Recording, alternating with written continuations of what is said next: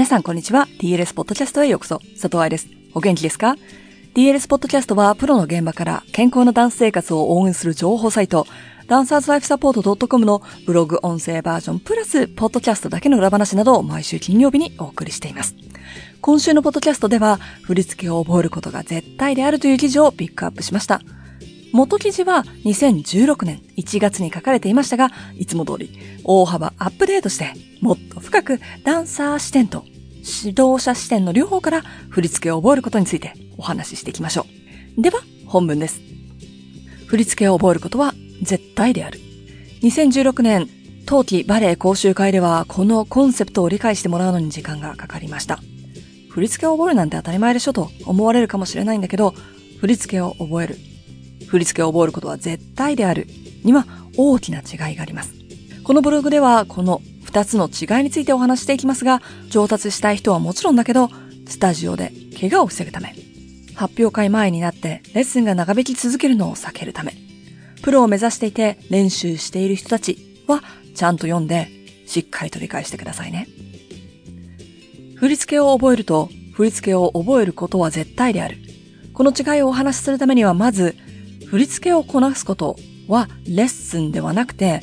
与えられた振り付けの中でテクニックを磨くことがバレエレッスンであるということを理解してください。もちろん楽しみのためにやってるのであればここまで考える必要はないですよ。でもそういう人たちがこの記事を読んでるとは思えないので、みんな上達したいと願っているという前提でお話ししていきましょう。アンシェルマンを与えられました。音楽と一緒に行います。反対側をやります。次のアンシェルマンが与えられます。この繰り返しが全世界のレッスンに共通していることだと思うんですが、このステップのうち、どこでダンサーが上達すると思いますか？そう、音楽と一緒に行いますのところ。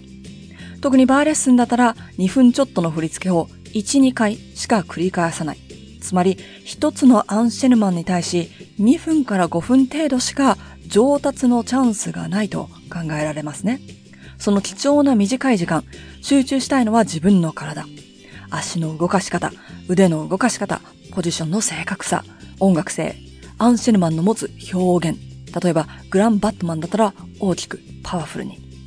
そういうものを考えなければいけない時間に、この後なんだっけ？って考えてたら、自分の体に集中することができると思いますか？足の裏の小さな筋肉やスムーズな腕の動きを考えることができますか？そういうのがすでに身についているプロダンサーは問題ないです。だからこそ彼らの場合、フルレッスンがウォームアップなんだから。言われたことをただこなすだけでは上達はしません。まあ、バレエ以外でも一緒だとは思いますが。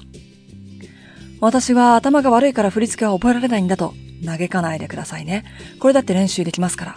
どうやってやるのかの部分は、アンシェルマンを覚えるのが苦手という記事に書いているので、そちらを参考にしてください。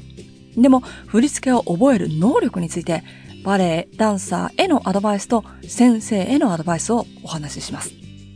ダンサーへのアドバイス。レッスン中、集中していなければ、振り付けを覚えることはできません。いくら意識をしたとしてもね。そして、レッスンの集中力を左右するのは、日常生活、体調管理です。根性では解決しません。セーフダンスのセミナーでもお話ししていますが、睡眠、食事、休息、早く上達するためにはこれらすごく大事だと覚えておいてくださいね。具体的にはどうやってやるかって？次の日にレッスンがあるなら早く寝る。夕方のクラスならばしっかりと感触を取る。レッスンの量ではなく質を考えて、レッスンを減らす勇気も持つ。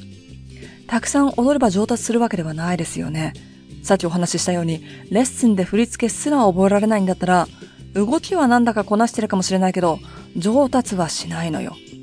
怪我する危険性も増えます。だって体に集中してないんだから。センターで間違った方向にジャンプしたら、他の人を怪我させてしまうかもしれません。着地の足を間違えたら捻挫するかもしれません。いつも他の子を見ながら踊っていたら、正しい上半身の使い方は身につきません。目線が泳いでいたら、表現力の練習にはなりません。List goes on. 本当に上達したいなら、レッスン以外でできることも勉強してくださいね。でも先輩たちもやってないし、と思ったなら一度考えてみましょう。もし周りの子たちがやってないんだったら、他の子たちよりも確実に上達する秘訣が今分かっちゃったってことでしょう。先生へのアドバイス。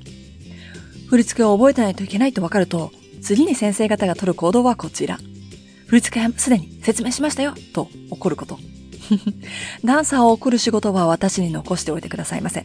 私と言うと変かもしれないけれども、外部講師、審査員、オーディションパネルたちに残しておいてください。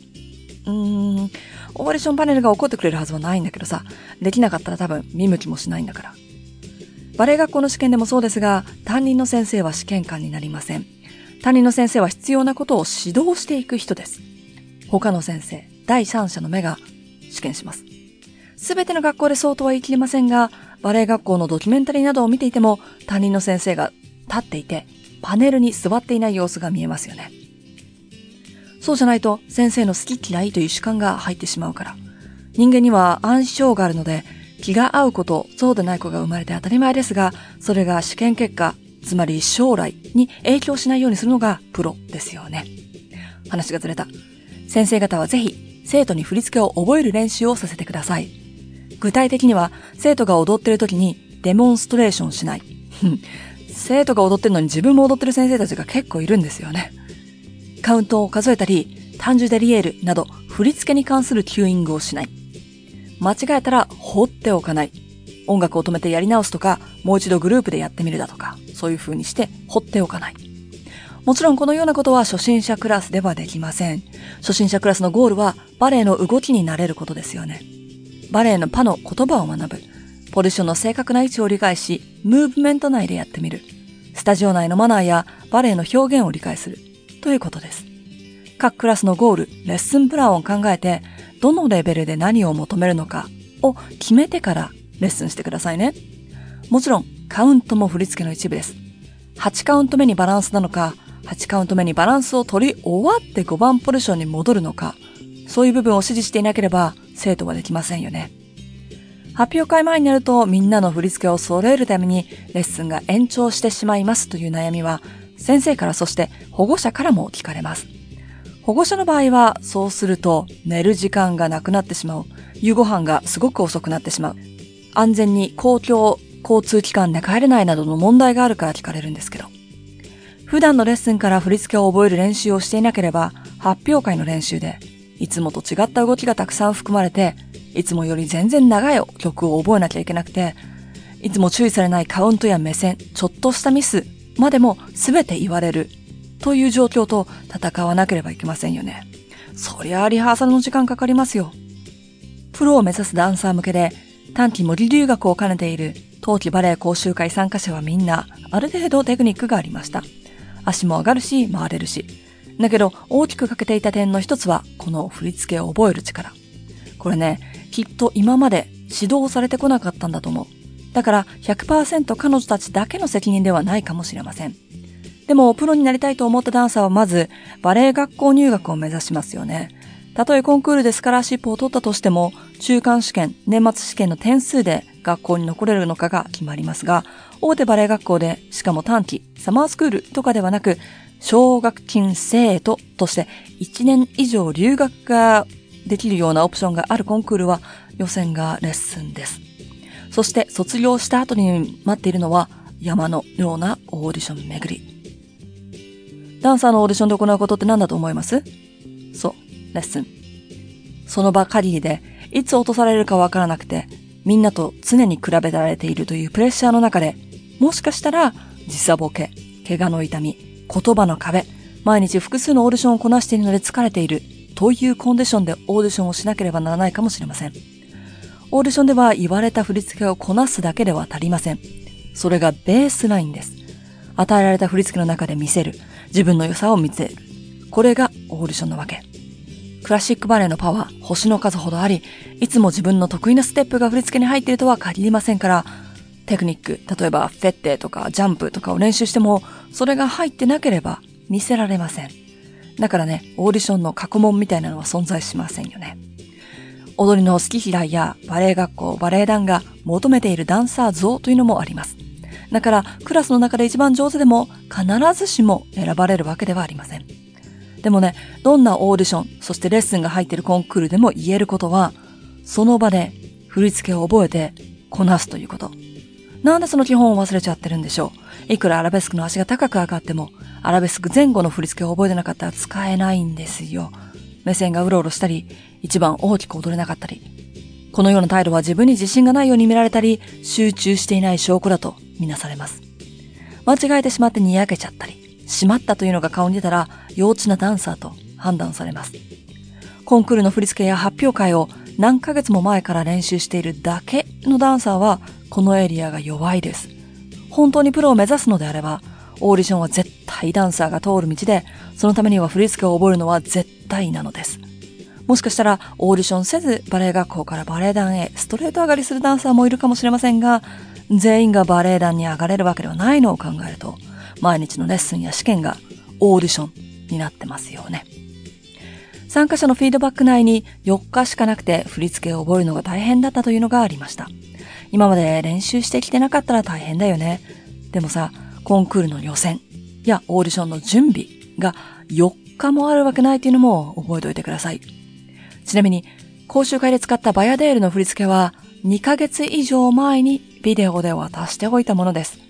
私のゴールはみんなに振り付けをこなしてもらうことではなく上達してもらうことだったからね。2ヶ月以上かけて振り付けが覚えられなかったら、プロを目指すのは諦めた方がいいでしょう。まとめ。上手になりたい、コツを教えてほしいという質問は、DLS だけでなくネットの Q&A などでもたくさん見かけます。早く上達したいならば、テクニックができるようになるコツが知りたかったら、怪我を予防し、少ない数のレッスンでも踊れるようになりたければ、振り付けを覚えるのは絶対だと頭に入れておきましょう。いかがでしたか？怪我予防も上達もこういった基本的というのかな、あまりレッスンで重きを置かれないエリアが非常に大切になってくるんですよね。でも、スポーツでもルールがわからないとプレイできないように、ダンサーも振り付けがわからないと踊れないというのは頭に入れといてくださいね。来週は今日の記事でも少し出てきたアンシェルマンを覚える方法を詳しくお話ししていきます。